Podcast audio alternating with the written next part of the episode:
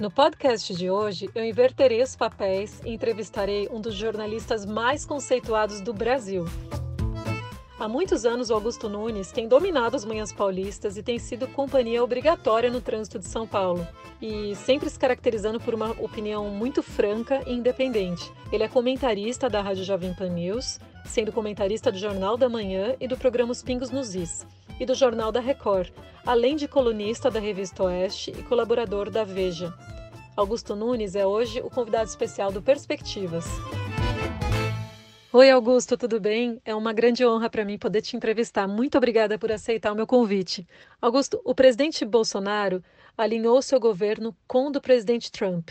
As pesquisas indicam Joe Biden como com uma boa vantagem para as eleições. Como você imagina que ficará o relacionamento Brasil-Estados Unidos na hipótese de uma vitória ou de uma derrota de Trump? Marina, é um prazer conversar com você, então vamos à primeira resposta. É, eu acho que nas relações internacionais acabam prevalecendo os interesses, é, sobretudo econômicos, de cada país. Então as relações não mudam muito com a mudança de governo. O presidente Donald Trump, por exemplo, é, tratou o Brasil com dureza, né, quando ele tomou algumas medidas mais fortes aí do, para combater o, a epidemia de Covid-19 nos Estados Unidos. Então, a, é evidente que com a, a, possível vitória do Joe Biden, democrata, o Brasil pode sofrer mais pressões porque o presidente Bolsonaro tem muitas afinidades com o que pensa o presidente Trump. Mas, na essência, as relações econômicas internacionais permanecem as mesmas. Agora, falando um pouco sobre política ambiental, que é um tema que tem crescido bastante aqui no Brasil, em especial por causa das queimadas na Amazônia e no Pantanal, qual é a sua avaliação sobre a postura das autoridades brasileiras nesse assunto? Quanto à política ambiental, eu acho que algumas verdades têm de ser restabelecidas, né? sobretudo no momento em que o debate se torna muito emocional. Primeira, número um, tá? primeira verdade: a Amazônia é brasileira. Não, não é preciso que nenhum outro país venha cuidar disso, não. O Brasil sempre soube cuidar, apesar das condições precárias e da pobreza, da Amazônia, por exemplo. O Brasil não pode, o mundo não pode esquecer que o Brasil é o único país que tem uma floresta tropical desse tamanho. Florestas tropicais existiram em outros países e desapareceram. E o Brasil tem até tribos indígenas isoladas, o que já não existe em nenhum outro lugar do mundo. Se nós preservamos o bioma da Amazônia, aquele que interessa mesmo, aquela área verde espessa que fica bem no norte do país, e na, perto da fronteira com Colômbia, Venezuela, está tudo preservado. É, e mais, é, a Amazônia, por ser brasileira, não é a casa dos outros, não. Eu vi um vídeo em que o Harrison Ford, que é um ótimo ator, dizia alguma coisa como: minha casa está queimando. Não é a casa dele, não. Aqui é a casa do, dos brasileiros, a Amazônia também. Não tem nada de pulmão do mundo, isso é uma bobagem. Tá? O Harrison Ford pode se preocupar mais com as queimadas da Califórnia, que foram, dos temas, foram um dos temas debatido, do primeiro debate entre o Trump e o Biden, nesta terça-feira. Tá? O Evaristo Miranda, que é um técnico extremamente respeitável uh, do, da Embrapa, ele mostra com uh, mapas feitos por satélites da NASA, de alta confiabilidade, que há incêndios muito piores neste momento na África, tá em certos na América é onde há menos. E em alguns lugares da, da América do Sul há incêndios piores que os que ocorrem no Brasil. Mas sempre houve queimadas uh, ilegais, desmatamento ilegal. Todas as queimadas são, né, a rigor, ilegais. Mas algumas são feitas ali por ribeirinhos, por exemplo, que precisam expandir a área de plantio. Elas não são, a floresta não é queimada pelo pessoal da agro, do agronegócio, é uma injustiça. Eles produzem muito numa área muito pequena. Eu me lembro que há uns 30 anos, quando eu dirigia a redação do Estadão, e o Rodrigo Mesquita, que é um ecologista e que gosta da, da Amazônia, ele dirigia a agência Estado, ele me veio uma noite com uma série de matérias, qual era o título geral da série? A Amazônia está em chamas. Então isso é antigo e deve ser combatido, é claro. E como se combate? Se combate com a, com a qualificação e o aparelhamento, no bom sentido, dos órgãos de fiscalização que estão sucateados há muito tempo. Não adianta querer responsabilizar o governo Bolsonaro. Como lembrou numa entrevista que concedeu a, ao programa que eu tenho na Jovem Pan, o vice-presidente Hamilton Mourão, que conhece a Amazônia, porque chefiou tropas lá por muito tempo, o Pará, todo o Pará é fiscalizado por 12 funcionários há muito tempo. A floresta continuou a ser desmatada quando a Marina Silva, por exemplo, defende tanto a preservação da Amazônia, era ministra. E para fazer esse combate, nada melhor que, que se designar para essa tarefa o Exército. O general Hamilton Mourão entende profundamente de Amazônia. Ele é o homem certo para chefiar esse conselho que está cuidando disso. Agora é preciso entender que esse problema não começou no governo Bolsonaro. Augusto, estamos um pouco mais de dois anos antes das eleições e muita gente diz que o presidente Bolsonaro já parece estar em forte campanha para a reeleição. Você acredita que o governo conseguirá realizar as reformas que prometeu com esse cenário eleitoral tão antecipado? Olha, Marina, eu acho que a antecipação da campanha eleitoral de 2022, nós estamos há dois anos ainda dela, a de distância, é, prejudica, sim, dificulta bastante a aprovação das reformas, porque você já começa a ter a, a partidarização né, da discussão, você já discute qualquer reforma pensando uh, nos efeitos que isso eleitorais que elas uh, que a reforma vai provocar.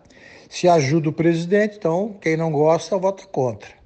Se a reforma piora o governo, você vai ter aprovado uma reforma ruim para o Brasil, mas boa, entre aspas, para quem faz oposição ao Bolsonaro. E acho muito estranho o Brasil ter começado a discutir no primeiro ano do governo Bolsonaro, que começou isso já em 2019, a campanha, a, disputa da sucessão presidencial, e ele é candidato à reeleição quando nós teremos agora, em poucas semanas, uma eleição importantíssima, que é a eleição municipal. As, o, as pessoas moram pela ordem numa rua, depois num bairro, depois numa cidade, depois num estado e, por fim, numa, numa abstração que é a União. Não, você não mora no Brasil, é brasileiro, ele mora numa é, numa cidade e numa rua. É desses problemas que eles precisam tratar. As escolas, a educação é municipalizada, a saúde é municipalizada, e, no entanto, a gente vê toda a imprensa concentrada na campanha, na eleição de 2022. O presidente Bolsonaro fez isso deliberadamente, porque ele me disse, quando eu expressei a, a minha perplexidade né, pela antecipação em três anos da campanha, ele fez deliberadamente porque ele quer manter o eleitorado puro, digamos assim, dele, os bolsonaristas é, de carteirinha, que ele acha que garantindo o apoio de, desse eleitorado, que representa pouco mais de 20%, ele chega ao segundo turno e no segundo turno ele vence até por exclusão, porque um, um número expressivo de eleitores não vai querer votar no adversário dele, que ele também não sabe qual é, e gostaria que fosse alguém do PT. Eu repito que nós estamos muito longe da eleição, é muito difícil saber o que vai acontecer. Então, só prejudica os interesses do país essa antecipação. Nos últimos anos, a gente teve um, um grande avanço no combate à corrupção, né? E a pergunta de muitos brasileiros é o que aconteceu com a Lava Jato? A Lava Jato acabou? Quem acabou com a Lava Jato? É, isso reforça a tradição brasileira de que tudo acaba em pizza? Bom, eu espero, é, com toda sinceridade né, e, e com muita expectativa, que a Lava Jato continue. Ela tem sido fortemente combatido, combatida, Marina, desde que chegou às fimbres, aí, a antessala dos poderes uh, ameaçados pela devassa, né? dois poderes, sobretudo. O Congresso, né? os deputados e senadores estão apavorados aí com a, a proximidade da Lava Jato. Aconteceu com a Lava Jato o que aconteceu na Itália com a Operação Mãos Limpas. Ao chegar aos políticos efetivamente influentes, ela começou a sofrer o bombardeio que teve a ajuda do Poder Executivo, como tem acontecido aqui no Brasil com a Lava Jato.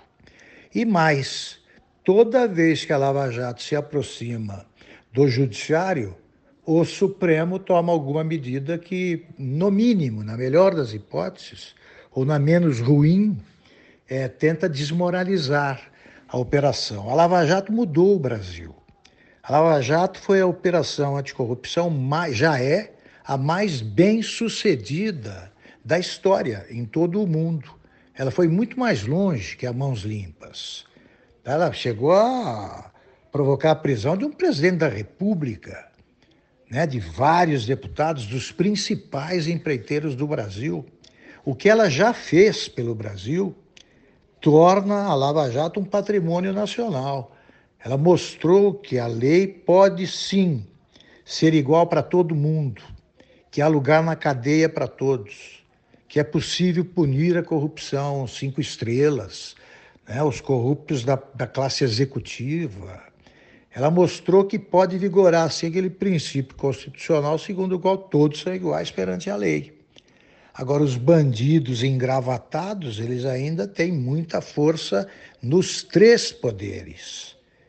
Então, eu estou assistindo a um espetáculo lastimável que é o Procurador-Geral da República, que é o chefe do Ministério Público, agindo contra uma operação que pertence ao patrimônio moral do Ministério Público, graças à atuação da Força Tarefa de Procuradores de Curitiba, sobretudo.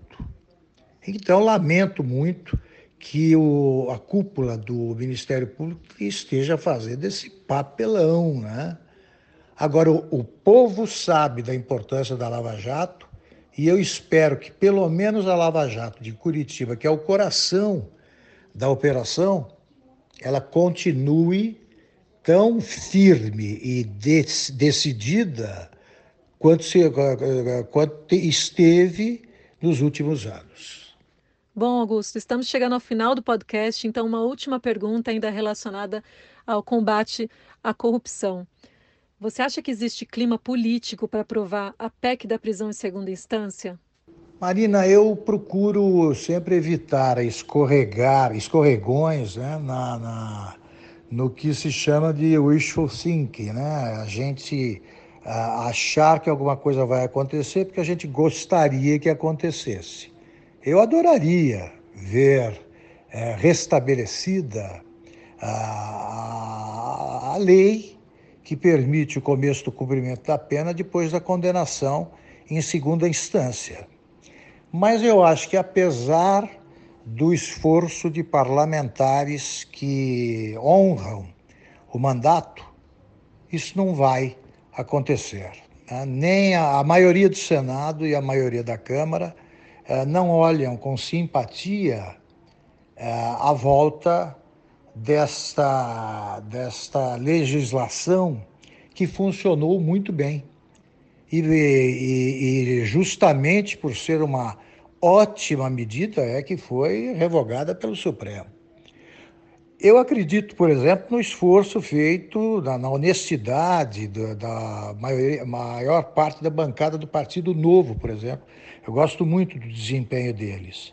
Mas eles ainda são uma minoria, né, inexpressiva, infelizmente. Então, os parlamentares bandidos não vão permitir a aprovação de uma lei que favorece a polícia. Claro, ninguém atira no próprio pé sobretudo quando é bandido. Augusto, mais uma vez, muito obrigada por ter aceitado o meu convite. Foi uma honra poder entrevistar um jornalista tão sério, respeitado e que faz um trabalho tão importante para o nosso país. E a gente já teve juntos em algumas oportunidades aí. Espero ter mais oportunidades de poder trabalhar próximo de você e ter a sua companhia aí nos trânsitos de São Paulo, que sempre aprendo muito com você. Obrigada, um abraço. Marina, quem agradece sou eu, né? Eu gostei muito das perguntas. Você está fazendo um belo trabalho, que você induz a pessoa a fazer comentários sobre assuntos importantes. Né? Eu ah, ah, gosto de falar sobre esses assuntos e você me deu a oportunidade de comentá-los. Então, quem agradece sou eu. Tá? Quando você quiser, estou pronto para retomar a conversa, né? Assunto não falta no Brasil. Eu sou um brasileiro otimista, apesar de tudo, apesar de todos e de tantos. Eu acho que o Brasil uh, ele não, não tem o direito de não dar certo, aí, porque tem todas as condições aí favoráveis para que isso ocorra, para que se transforme numa grande nação, né? como dizia ainda o Tancredo Neves, né? há tanto tempo. É, eu sei também que você, além de muito inteligente, é, trabalha pelo, pelo bem do país e gosto muito da tua companhia. É, vamos ver se você não me ouve só no, no trânsito, mas isso já é um privilégio para mim, porque você é uma ouvinte altamente qualificada. Tá bom? Parabéns pelo trabalho mais uma vez e muito obrigado pela chance de falar com você. Um beijo. Obrigada por ter ficado até o final deste nosso podcast. Eu sou a Marina Matar e eu te espero de novo aqui no Perspectivas, o podcast para quem já sabe que o futuro do Brasil é agora.